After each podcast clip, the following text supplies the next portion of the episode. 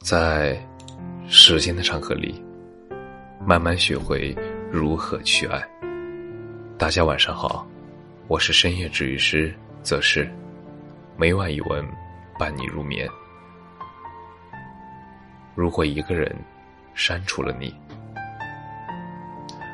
如果一个人删除了你，说明你们可能真的不适合再做朋友，或者再继续走下去了。说明从某个时间点开始，你的一言一语他不再感兴趣，你的喜怒哀乐也与他无关了。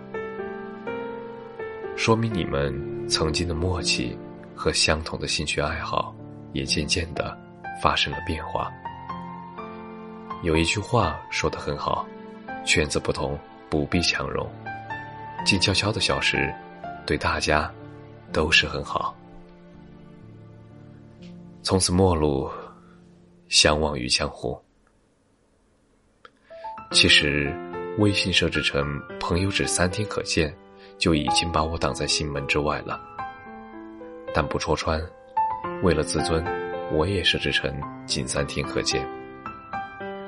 不过，心在慢慢变冷，就这样渐行渐远。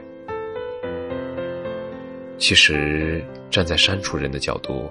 会发现，删除还有另外一种原因，因为你的朋友圈再也不会和我有任何相关的情绪，你的那些难过、那些快乐，都和我再无瓜葛。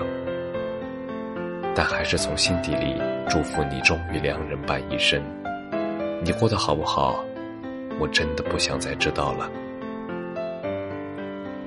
我知道，可能删除的那一刻是痛苦的。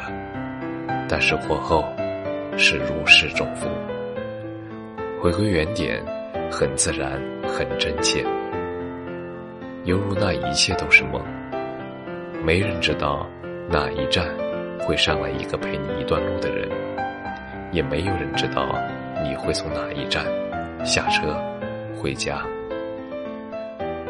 如果可以，且行且珍惜。感谢您的收听，晚安。